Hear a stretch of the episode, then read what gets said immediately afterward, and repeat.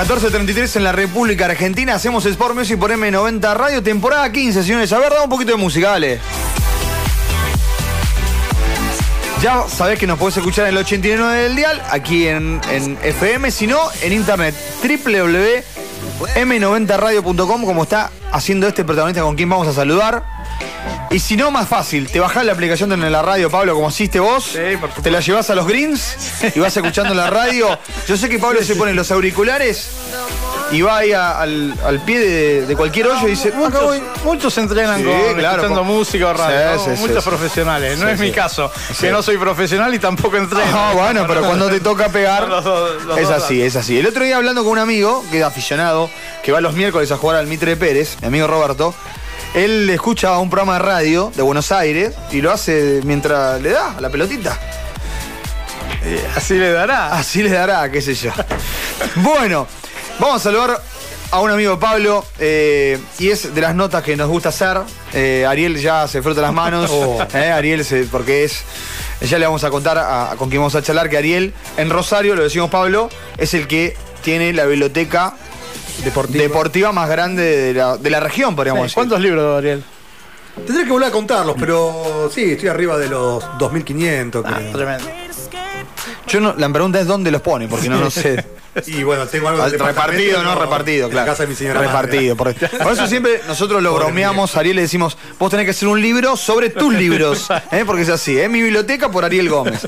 Bueno, lo saludamos al señor Alfredo Bernardi, ¿te parece? Una institución del periodismo deportivo, entre otras cosas, ¿no? Acá en la Argentina, nada más y nada menos, Pablo. Hola, Alfredo, ¿cómo estás? Hola Pablo, hola Juan Pablo, hola Ariel, gracias por tan este, magna presentación, no es para tanto. Sí, pero es así, Pero bueno. es así, Alfredo. Yo repaso Sí, tu, bueno. tu carrera. ¿Cuán- ¿Cuánto polvo de ladrillo hay en esas zapatillas, en zapatos, césped, cemento? ¿Cuánto hay de eso, entre otras cosas? Mucho hay. Hay, ba- hay bastante visto, mucho mal, mucho mal jugado. Y también mucho tercero tiempo, ¿no? O, o- o celebraciones Sí, de mayor, ¿no? Sí, algunos tercero tiempo, mayor, este, algunos mundiales de fútbol. Claro, Hay- también. Hay, hay- hay- hay alguna, alguna Fórmula 1 de todo. Por Claro. suerte es una linda, Qué lindo, una linda etapa y una linda carrera. Qué lindo, qué lindo. disfrutando un poco. qué lindo. Eh, Alfred, bueno, nació esta idea de, charlar con vos sobre, sobre tu libro que sacaste hace poquito, hace un mes, hace cuánto está dando vuelta por las librerías, de lo que tuvo que ver las Islas Malvinas y el gráfico, ¿no? En estos días que siempre uno tiene tan presente el conflicto vivido allá en las Malvinas. eh, y el gráfico, que para los que hacemos deporte toda la vida es como una especie de Biblia, ¿no? Es decir, como un lugar donde hemos leído, hemos esperado, por lo menos acá en Rosario el martes, ¿no? Porque en Buenos Aires salía el lunes y nosotros lo esperábamos el martes. Eh, y todos hemos pasado por ahí, hemos leído las, las hazañas más eh, increíbles del deporte argentino. Pero bueno, hay una unión entre lo que pasó, cuál fue la mirada, cómo nació esta idea del libro, ¿no, Alfredo? Bueno, yo al margen de, de lo que, que, que vos comentás que es totalmente cierto, igual la fecha para, para todos, el lunes a la noche es un tema de anticipo de kioscos acá, pero la fecha de salida era los martes. Ajá. Al, al final, en el principio era los viernes. Cuando, eh, hace muchos años, cuando Sí, arrancó el gráfico. El gráfico, el trabajo este, para responder tu pregunta, el trabajo este surge como una cosa aleatoria por, otra profesión que tengo yo, yo soy licenciado en historia y eh, fue una idea de un trabajo de tesis para unir este, en su momento todas las pasiones que yo tenía, periodismo, historia, deportes y el gráfico, como todos ustedes, yo lo recibí, colecciono en el año 75, o lo coleccioné hasta que salió. Y había muchos trabajos eh, sobre, sobre el gráfico, eh, hechos, especialmente en la época de la dictadura, en el Mundial 78 y algunas cosas más, y este, muchos trabajos también sobre otras publicaciones de la editorial Atlántica, como Gente, Somos, Partí, pero cuando te metías específicamente en el año 82, sobre el gráfico no había nada. Y había un campo de trabajo. Primero para, para observar qué había pasado. Yo tenía un leve, un vago recuerdo de una etapa, por cuestiones que tienen que ver con el tenis, que es la etapa de vidas eh, eh, cuando van a Monte Carlo en 1922 con un logo celeste y blanco. Y bueno, tuve la pos- posibilidad de revisar la colección, hacer un trabajo de campo corto, porque la guerra duró 11 semanas, trabajé obviamente el antes y el después, y encuentro, cuando me pongo a trabajar, encuentro una serie de cosas este, bastante atractivas y bastante vinculadas a otros momentos que tuvo Atlántida en su historia. Y bueno, y de ese producto es este, esta publicación. No, dale, Ariel, dale. No, no, eh, Alfredo te saluda Ariel Gómez. Eh, hablaste de, de varios momentos que viste ahí en la revista, eh, mm, tampoco sin expoliar el libro, pero que, que se puede contar en sí de, de- de esos momentos que decís. No, no, te lo cuento, no hay ningún problema. Mirá, este, no, no, no hay problema. Es- es, eh, primer lugar, eh, lo que hace el gráfico por una decisión editorial y después constatada a través de la biografía del que era su director, otro, que son otros elementos que está Héctor Regonecín, es el cambio de logo. El tradicional logo de gráfico rojo y blanco se transforma en un logo celeste y blanco como la bandera argentina. Sí. Eh, de las 11 editoriales que tiene a lo largo del, del conflicto, 8 son dedicadas a Malvinas. Eh, es la primera revista que envía ejemplares desde el continente a las islas. La Ah. primera revista que le llevó a los soldados fue gráfico, mil ejemplares a las Oh. tres semanas del desembarco. Qué. Publicado y publicitado por ellos, ¿no? Eh, los títulos, los títulos eran totalmente, eh, digamos, agresivos y orientados al, al tema que estábamos viviendo. Y con la particularidad que la editorial hablaba, yo te pongo ejemplo, por ejemplo, que yo lo uso bastante en las notas, que es una, un- un- una entrevista a Menotti, que en ese momento era el entrenador eh, del seleccionado argentino, que se preparaba para disputar el Mundial 82, y que era Menotti entre la guerra y la paz. Y en la entrevista Menotti no habla ni de la guerra ni de la paz. El título es tremendo. Sí, sí, sí. Eh, hay publicaciones que tienen la famosa, hay una famosa tapa de gente que todos aquellos que vivieron la guerra recuerdan y que bueno, Sí. fue canción después de Charlie García, que son las tapas de estamos ganando y seguimos ganando. El, el gráfico acompaña esas, esas ediciones de gente con una carta de Constancio Vigil, que era su director, a Joao Belange. Eh, pero, eh, preocupado por instalar un relato diferente al del resto del mundo. Eh, hay una hay una búsqueda muy grande que se ve eh, de, de- de llevar un exitismo al lector. Que ese exitismo al lector, yo me olvidé de comentarles, había sido estudiado en la Universidad de Bolonia por una argentina, discípula de Humberto eh, Eco, se llama Lucrecia Escudero, en un, en este, en un libro este, en detrás del relato, que fue un libro publicado que trató este tema y en el cual no trataba el gráfico, porque Escudero, a Escudero se le escapa el gráfico y abre la puerta para estudiarlo. Mirá, mirá. Eh, Bueno, Lucrecia Escudero dio clase, yo di clase con Escudero en comunicación social. Mirá. Mira, Era la, bueno, tiene un- tenía, a cargo la cátedra de semiótica, semiótica 1 en la Universidad Nacional de Claro, bueno. Mirá, ¿Cómo? claro, Bueno, era semiótica. después de- Sí. yo, la- yo, la- yo no sabía eso, cuando empiezo a investigar, encuentro que tiene trabajos en la Universidad de Bolonia, Claro. Ah, a, tra- a tra- a través de, de- de, digamos, en una cátedra o, en, o en- en una unidad de trabajo que compartía con, con un líder llamado Humberto que fue alguien en la historia académica. ¿no? Claro. Imagínate, imagínate, porque qué gran trabajo. Yo tengo el libro que hizo, y yo ya no la conozco, pero es un libro muy, muy, muy bueno desde la manera de comunicación. Eh, tenés, este, como decía, coberturas muy sustanciadas con la línea editorial, a un partido de hockey sobre patines que lo cubre Juan José Pano entre Argentina e Inglaterra, Sí. en el cual en el cual los jugadores no podían saludarse porque estaban en la guerra y lo cubre Pano, lo cubre de una manera muy, muy, muy bien. Cuenta una anécdota de- de- de- en el libro, ¿no? Este, no, lo, no lo pudo contar por motivos de censura en ese momento, eh, de un dinero que le van a pedir exiliados argentinos a- a- al embajador argentino llamado Gómez Centurión, y los, los, los exiliados vuelven con una bandera que era Vidal asesino, y imagínate, ¿no? Un, un embajador de la dictadura lo que vio cuando lo que tuvo que hacer para evitar que esa bandera se, sí. se viera en ese Sí, momento. sí, sí, sí. Mirá vos. Vos Eh, hay, hay, una, hay carta del soldado Maradona, hay un montón de cosas que vos vas viendo y, que, y, y después tiene una abrupta caída y ni una mención del tema a partir del 14 de junio del 82, que es este. Ya Argentina había debutado en, en Barcelona, pierde el partido con Bélgica, la derrota 1 a 0, y ya a partir de ese momento no, se- no, no, no se habla más de Malvinas, hasta habla, perdón, y te lo dejo ahí y te dejo abierto el último campo, la última editorial durante el conflicto es la visita del Papa a Buenos Aires, ¿no? Mirá vos. Eh, así que imagínate. Sí, Alfredo, vos sabés que. Perdón, Alfredo, vos sabés que eh, eh, haciendo memoria así rápidamente, hay una tapa. Este, que seguramente obvio la habrás visto porque eh, en esta investigación tuya, que es la de los Pumas, ¿no? Jugando en Sudáfrica con el nombre de Sudamérica 15, que es hasta una Ujú. tapa de alguna manera se puede decir contradictoria, con una gira nefasta, eh, yendo a romper un boicot internacional eh, eh, a un país que estaba realmente con muchos problemas con el aparte y la discriminación hacia los negros, y eh, estaba la tapa de Hugo Porta entrando, eh, creo que era el del partido de Bloemfontein, y eh, justamente con el nombre del gráfico eh, en color celeste y blanco, ¿no? Que encima los Pumas Claro. jugaron con otra camiseta, no jugaron con... con es, es hasta cuasi contradictorio Bueno, si queremos. mi- mirá, mirá, eh, Juan Pablo, ese es, ese es el motivo o el punto de partida de la investigación. ¿Por qué? Ese partido se disputa el 3 de abril de 1982, Sí, un día después del desembarco en Malvinas. claro.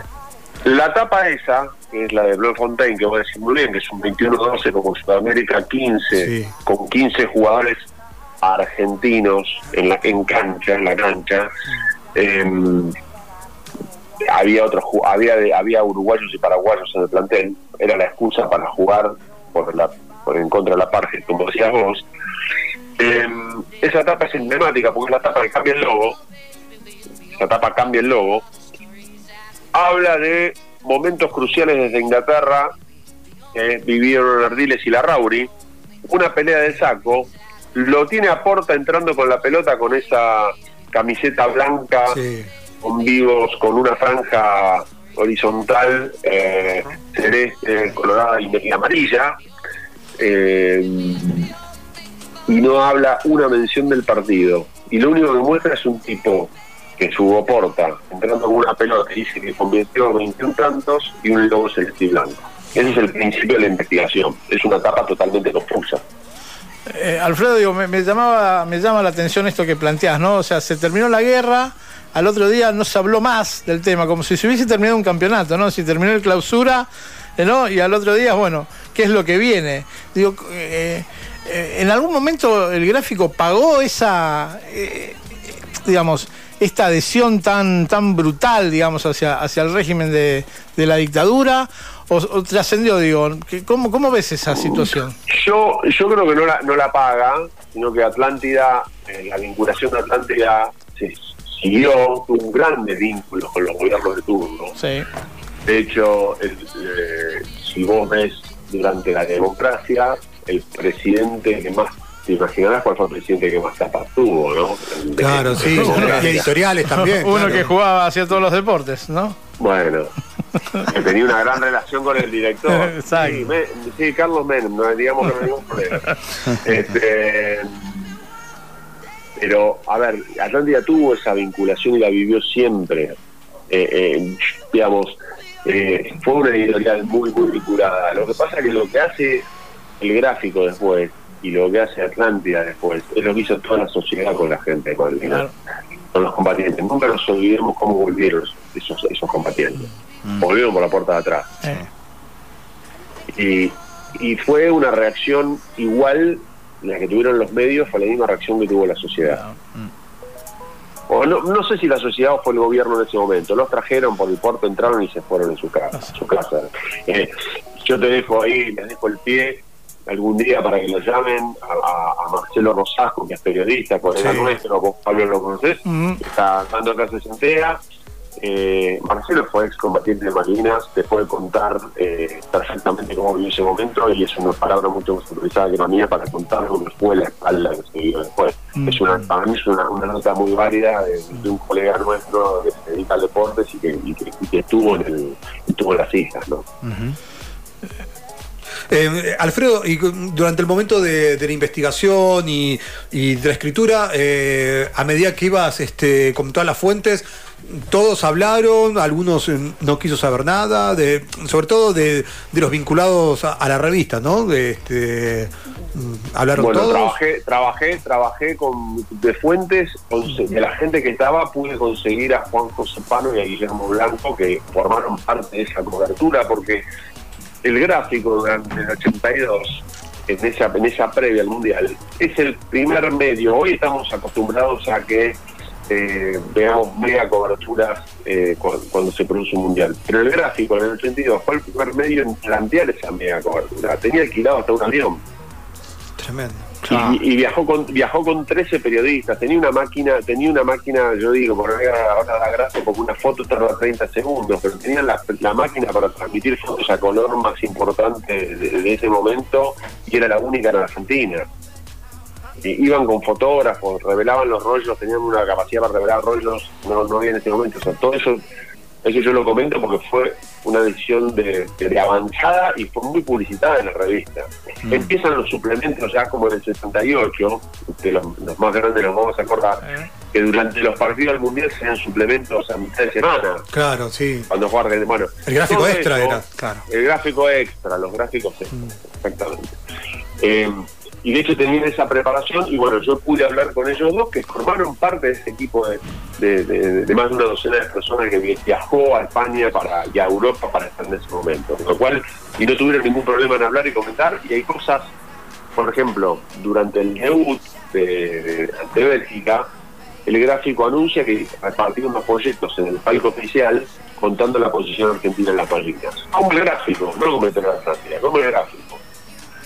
Y por ejemplo, tanto el Nene Pano como Guillermo Blanco dicen que ellos no tenían ni idea que estaban esos folletos, que no los vieron, y por ejemplo fue lo más difícil. Yo no pude encontrar nunca un folleto este, de esos este, de, de- de- de- de esos que dicen que repartieron, nunca pude verlo en ningún archivo. O sea, constato la, la existencia por la, por la publicación por el de la situación, pero no pude verlo como si pude ver ejemplares de la revista. Corregime, Alfredo, digo, la carta de Kroll, la famosa carta de Ruth Kroll, ¿sale en el gráfico o es en Clarín? Claro, sale en el gráfico, Claro. ¿no? sale en el gráfico. Es un, y es un escándalo la carta Claro. de Kroll. Claro. La carta de Kroll fue un escándalo porque la carta fue es apócrifa. Un periodista mendocino hecho- era. eh, Ramírez, ¿me suena?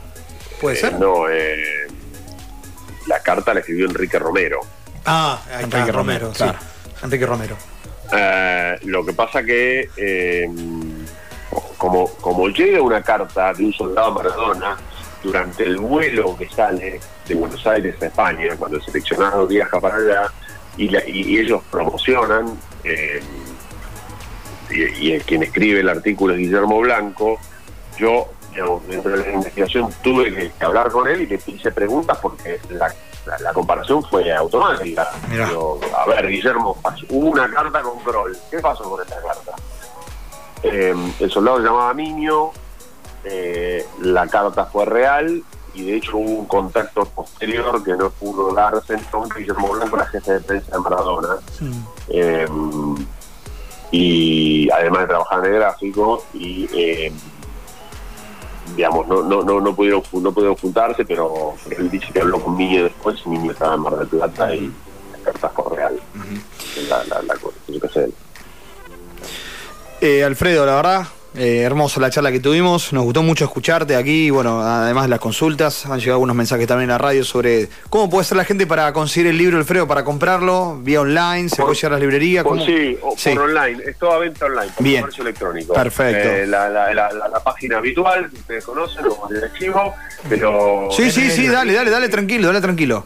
Por Ah, Mercado bueno, Libre. Por, Bien. por el Mercado Libre. Sí, Mercado perfecto. Libre pone el gráfico de las Malvinas eh, y, y está llegando a, llega a todo el país por el envío de, de correo argentino que, que, bueno, uno envía ahí y que Sí. arregla con la página. Ahí está. Sí, recordamos, el libro se llama. El gráfico de las Malvinas, periodismo deportivo en tiempos de guerra, escrito por Alfredo Bernardo. Ahí está. Ahí está. Así que nada, y, y obviamente eh, la envidia de Ariel que tiene esa, esa biblioteca. Yo no llego a 2500, pero deben tener. Venite un día a tomarte una Venite un día a cerveza y Rosario conocemos y- la biblioteca claro, de Ariel. claro, que no se la muestra a nadie, porque obviamente los libros no se prestan. No, Por supuesto, por supuesto, cuando vaya a Rosario, este, que siempre, siempre es una buena excusa para ir a, a disfrutar la ciudad. Este, vamos y algo Cuando quieras. Ahí está, cuando no, quiera. no, no, no. Además, eh, Alfredo, a nosotros todas las semanas nos gusta hacer este tipo de charlas. Venir, charlar con un colega, presentar un libro que tenga que ver con una temática. Bueno, elegimos el A- tuyo. a- Así que a bueno. disposición. Ahí está. Cuando quieran. Ahí está. Cuando quieran estamos ahí. Ahí Así está. que muchas gracias, muchas gracias por, por, por la charla, chicos. Ale, abrazo Alfredo grande. eh. Un abrazo. Chao, Alfredo.